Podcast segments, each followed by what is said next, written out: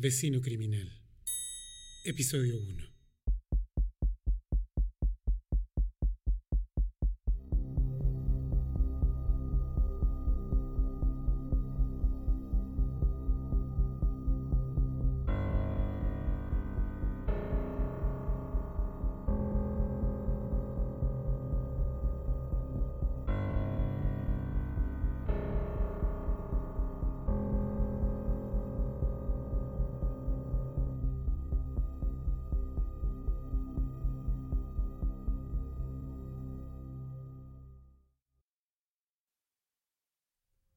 Empieza hace un mes. En realidad, hace una década. Explicaré eso luego. Por ahora, es necesario que hablemos de mi vecino. Siempre fue un sujeto extraño, desde el momento que llegó a vivir enfrente. No mostró interés en presentarse. La gente que vive en esta calle es amigable, considerada, respetuosa, con verdadero sentido de comunidad. Pero él no era así. Siempre fue sospechoso. La policía es estúpida. Yo no. Se compró la casona Manríquez. A todos nos gustaba esa casona. La señora Marta era nuestra vecina favorita. Cada día a las cinco de la tarde barría la acera delante de su casa. Era agradable. Una viejecita delicada. La mirabas y era como si quisieras acariciarla. Cada día que pasaba parecía achicarse un poco más. Con el tiempo se olvidó de los nombres de los vecinos, así es que saludaba a todo el mundo, por las dudas. Fue trágico lo que sucedió con ella. Pero a la vez quizá fue mejor. Hay que ser práctico. Una muerte rápida ahorra años, quizá décadas de lento desvanecimiento hacia el total descontrol de esfínteres y la nula conciencia. Unos sobrinos en segundo grado pusieron la casa en venta. Fue una buena cosa que no la vendieran a una inmobiliaria. Es una casa hermosa. Tiene dos pisos y un balcón soportado por cuatro columnas. Muy elegante. He admirado esa casa por décadas. Despertarse cada día, correr las cortinas y verla allí, majestuosa, apoyada sólida en sus cimientos. Es el recuerdo de la fragilidad humana. Nadie de aquellos que la construyeron está vivo. Tampoco ninguno de sus habitantes originales. Solo quedamos aquellos que la admiramos. Y por supuesto, mi vecino. Llegó un fin de mes. No puedo recordar exactamente qué mes fue. Y eso me molesta, porque soy una persona precisa. Me gusta que cada cosa esté en su lugar, en especial en mi memoria. Porque, ¿cómo podrías reconstruir algo si las piezas están desordenadas? El orden es primordial. Hablemos de mi vecino. Un sujeto delgado, de rostro indefinido, gris. Ya saben, como esos que evitan las multitudes. Probablemente no vaya a espectáculos masivos Tal vez sea operador político. O nunca haya jugado fútbol. Un sujeto siniestro. Yo lo supe cuando empezó a merodear la casona Manríquez, luego de que colocaran el cartel de Se vende. Vino un par de veces, haciéndose el desinteresado, como si no quisiera, pero quisiera. Yo los conozco a esos. Parias, parásitos mercaderes. La hermosa arquitectura, las cenefas talladas a mano, el diseño de mampostería, todo eso, toda esa belleza, a punto de caer en manos de un sujeto muy extraño. El negocio no debe haber tomado mucho tiempo. Entre la visita que hizo con los sobrinos de la señora Marta al interior de la casona y la mudanza, no pasaron más de cuatro días. Así son estos personajes. El dinero nunca es problema. El día de la mudanza presté mucha atención a lo que descendía de ese camión.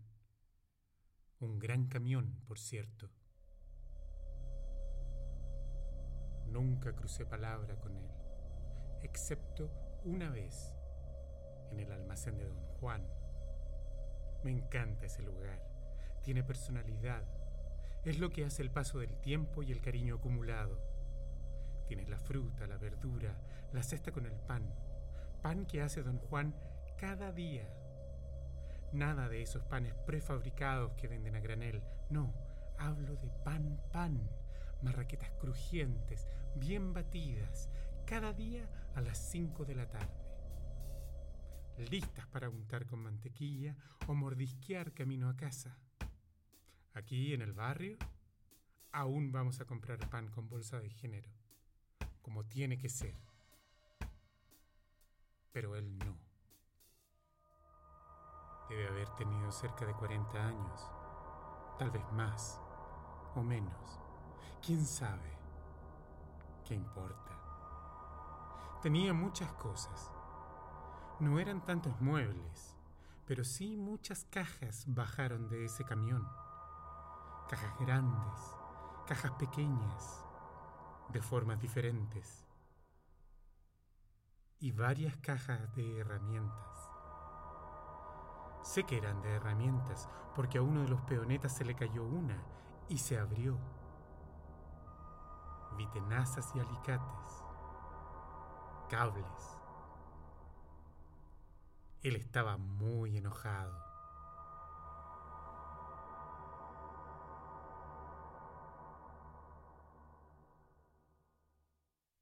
Durante una semana nadie lo vio. Entiéndanme, no soy de los que esparce rumores, pero mi vecina tiene mucha imaginación. Su nombre es Leonora y desciende de judíos polacos. Si no han probado un plato de vigos, no saben lo que se pierden. A ella es a la única persona a quien dejo entrar a mi casa, justamente porque comparte su comida conmigo y sus historias. Y también porque es casi tan ciega como un topo. Ella lo empezó. ¿Quién es? ¿Qué quiere? ¿Qué hace? ¿Cómo lo hace? Simples preguntas que obtienen respuestas cada vez más elaboradas porque tenemos derecho a saber. Él vive aquí ahora. Es nuevo. ¿Para qué son todas esas cajas y esas herramientas? ¿Por qué de noche hay destellos de luz azul que se filtran a través de las cortinas? Yo quiero saber. Leonora también. No recibe visitas sale a horas extrañas. Lo sé, porque es importante registrarlo todo para las pruebas. La policía es estúpida. Yo no. No parece tener un trabajo. No se viste como alguien que tenga un trabajo. Pareciera que siempre está de excursión. A veces sale y vuelve dos o tres días después. Es muy extraño. Un día de semana, un automóvil gris se detuvo frente a la casona. Anoté la patente. Es importante registrar todo. El automóvil se mantuvo frente a la casa unos minutos, con el motor encendido. Una clara señal de premura que no puede ser normal. Como el automóvil de un ladrón de banco. Lo sé porque veo películas. O como el de un terrorista. Lo sé porque leo los diarios.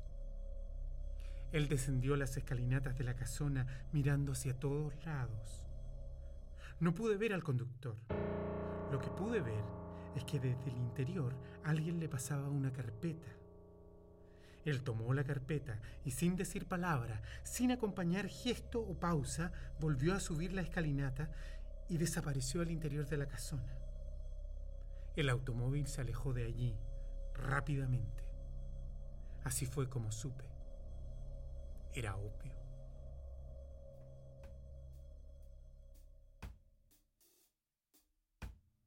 Lo que yo sé y ustedes no saben es que la casona Manríquez tiene un sótano. Y en ese sótano hay un incinerador. Era obvio. Estaba involucrado en algún tipo de ocultamiento, destrucción de archivos, tal vez espionaje, chantaje, corrupción. Algo así como solo para sus ojos y destruir después de leerlo. Y luego estaban todas esas antenas.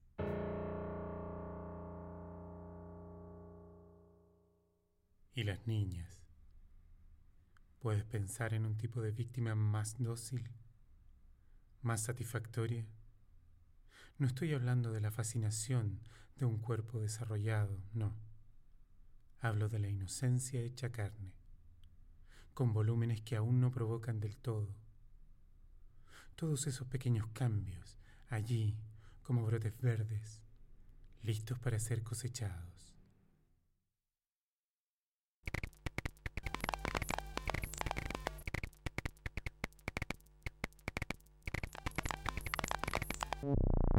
Ustedes deberían prestar mucha más atención a la información que envían por Internet.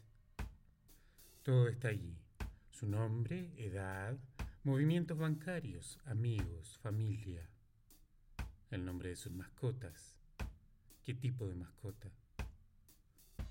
Todo flota, todo transita, vuela, se cuela. Solo hay que saber qué atrapar y cómo atraparlo. Mi vecino colocó tres antenas sobre el techo y con ello echó a perder las bellas líneas arquitectónicas de la casona Manríquez. Degenerado. No solo tuvo la audacia de hacer eso, mancillar un diseño que he admirado por años, sino que usó esas antenas para enviar y transmitir su obsesión con la carne joven.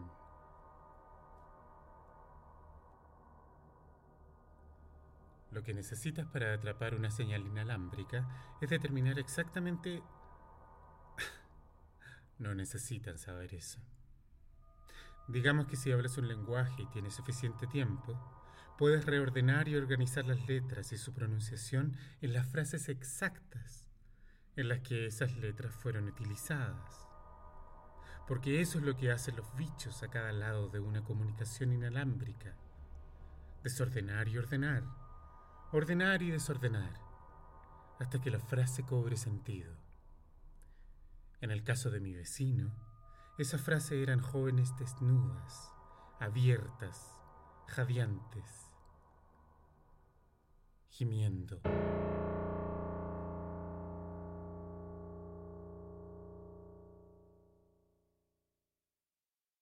No sé qué le hayan a la pornografía.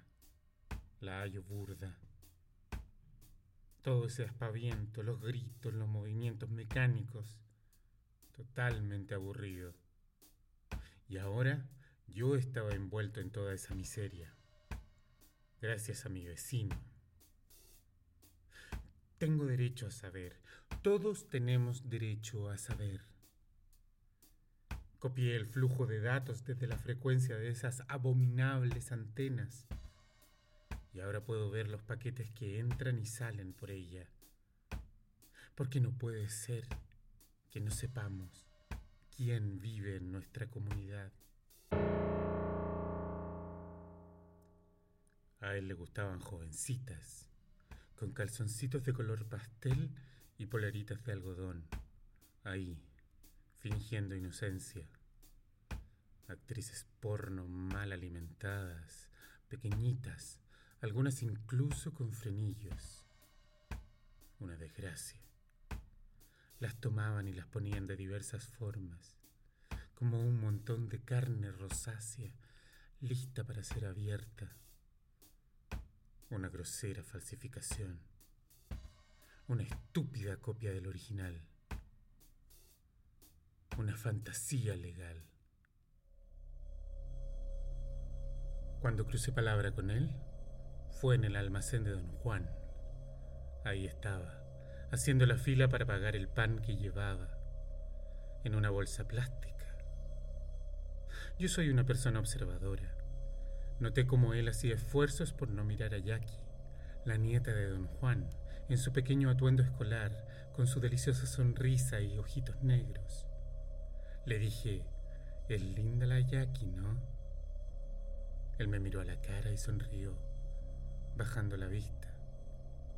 Ahí, lo supe. Tenía que ser él.